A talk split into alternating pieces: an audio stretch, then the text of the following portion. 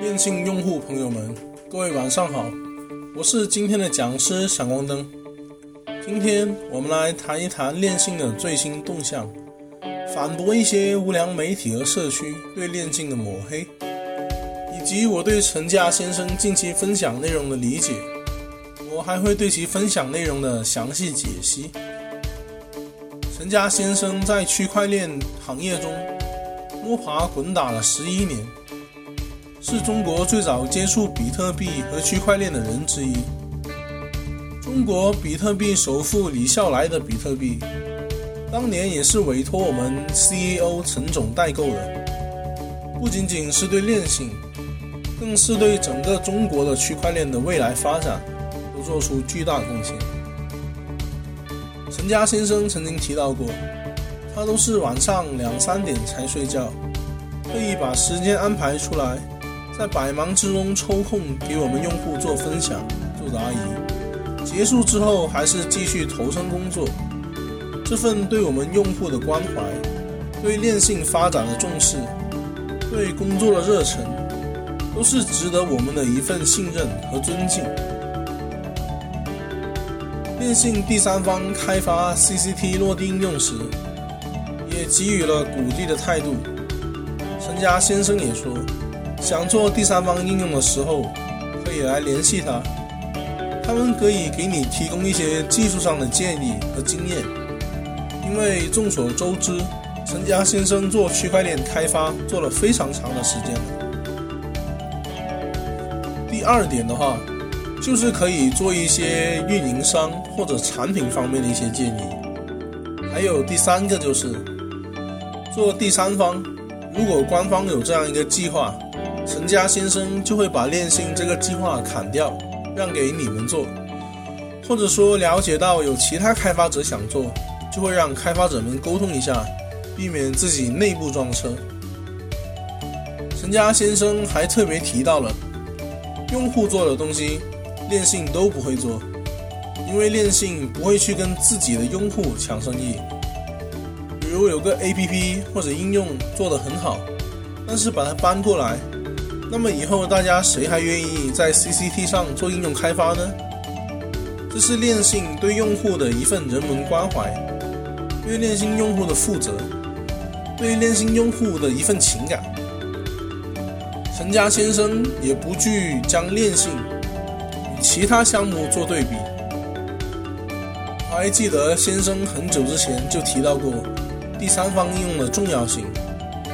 是因为有足够多的第三方应用，那么它的价值才会提升。以太坊没有总量上限，但是它的价值为什么很高？因为它有非常多的第三方应用。先生当时说过一句：“我们 CCT 不止链信有价格，要做到无数个第三方的平台、第三方应用去才有价值。”这样才能够真正形成价值。当第三方的应用也发展成型，创造价值时，明天链信可能就有三个、五个、十个。相信随着我们一千七百多万用户，也可能在场只有几千个比较关心的朋友。那么我们这几千个朋友里面，你们还有身边的朋友？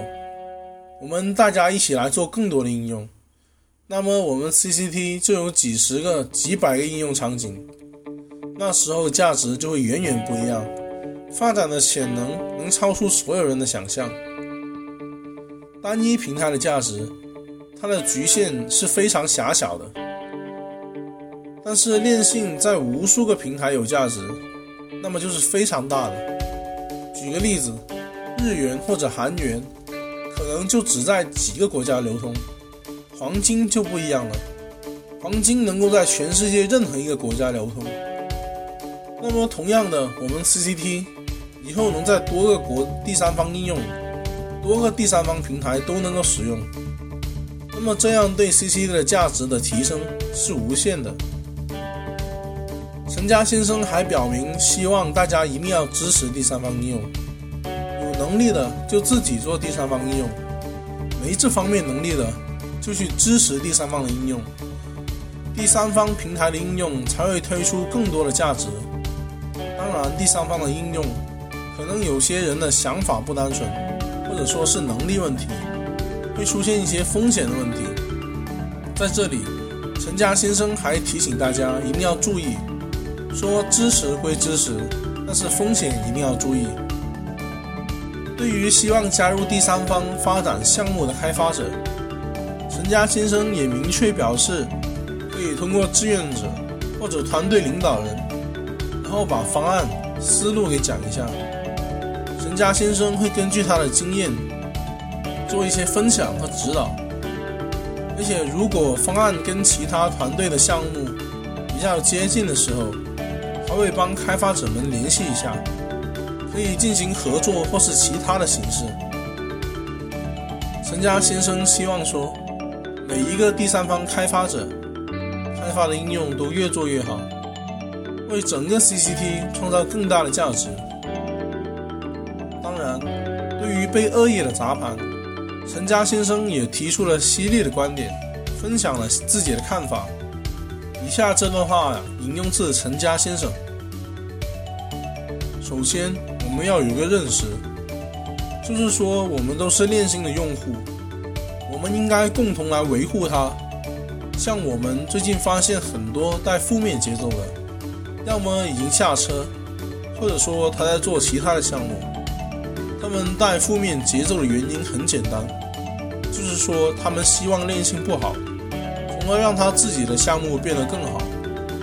所以，我们应该加强我们自己的共识。而不是让我们的会员去其他人的市场，这样反而就会影响我们自己的一个市场。陈家先生还揭露了遭到一些恶意竞争对手的无耻针对。他表示有一批人是专门收钱写文章的，其实也就是拿钱办事的。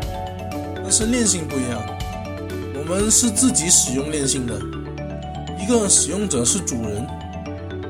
我们是持有相关利益的人，我们肯定要自己维护自己的项目，跟那些人取代负面节奏、得力支持其他项目的人，要么受影响的就是我们自己人。比较关注市场的朋友，应该已经发现了，最近一段时间好几次就是说涨上去了，那么突然就有一批人出来砸盘。那么这批人他到底是什么目的呢？眼看着在涨了，他突然就说不想它涨上去，然后反而压下来。这批人他是否是跟我们大家一条心的、一条船上的人？是否他们就说现在去做其他项目了，就希望链性不好，然后能够把链性的人带到他们那边去，大家做其他项目。很多人应该也做过其他项目，你们会发现在其他项目会有他们项目的老板、创始人过来跟大家沟通交流没有？这些项目你根本都不知道是谁做的，或者说这些人到底做了多久？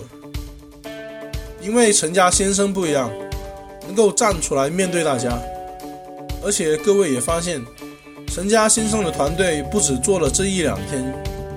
是很早期就开始在做了，一直到现在，从第一个项目到第二个项目，第三个项目，在一直坚持的做下去。每一个项目它都会持续的发展进步，虽然每个项目都会有它的波动周期，但是从长远来看都是越来越好的。现在链信里面的板块越来越多了，大家下来预测。会发现，像链性 APP 的体积越来越大了，这种板块越来越多。那么，在板块越来越多的情况下，链性是这个行业里面是比较少见的珍珠类项目。你可以提到钱包，可以在区块里面去查每一个人的转账记录，今天是哪些人去砸盘了。那么，点开区块浏览器，你就能查到是哪些人。那么还有 PC 节点这些东西，电信这些是全国最强的，其他的项目都没有，并且陈家先生一语中的，电信有这种情况下，为什么还会出现价格下跌的情况？除了我们内部的共识不够团结，大家是三心二意的，还有外部的一些因素。这些因素我们一起来改变。首先，陈家先生这边给大家多做分享，让大家多学习。其次，我们在市场的各方面也要做更多的调整。CCT 兑换商城也有了，还有游戏，另外还有一些平台支持 CCT。这点的话，目前是没有其他项目赶得上的，这是我们的优势。而且链信还有很多平台可以对接，链信要不断的对接平台，未来空间也会越来越大，这是很多其他项目比不上的。而且链信还会持续的扩张。另外，最近还有很多朋友离开了链信，去了其他项目。去了之后，发现两三个月之后，那些项目都不在了。链信虽然会有波动周期，但是我们的团队一直在努力。你会发现恋心 APP 每周都会有几次更新，这更新就说明了陈家先生一直在努力，然后再拓展更多的板块。以上内容大部分来自陈家先生的讲话或者直播分享，从中可以看出陈家先生的实力水平、技术水平、人文关怀，都是远超国内市场绝大部分项目的。陈家先生的理想抱负，是性恋性的理想抱负，也更是我们链信用户的理想抱负。让我们一起努力坚持，砥砺前行，电信的价格。一定不会辜负你对它的期待。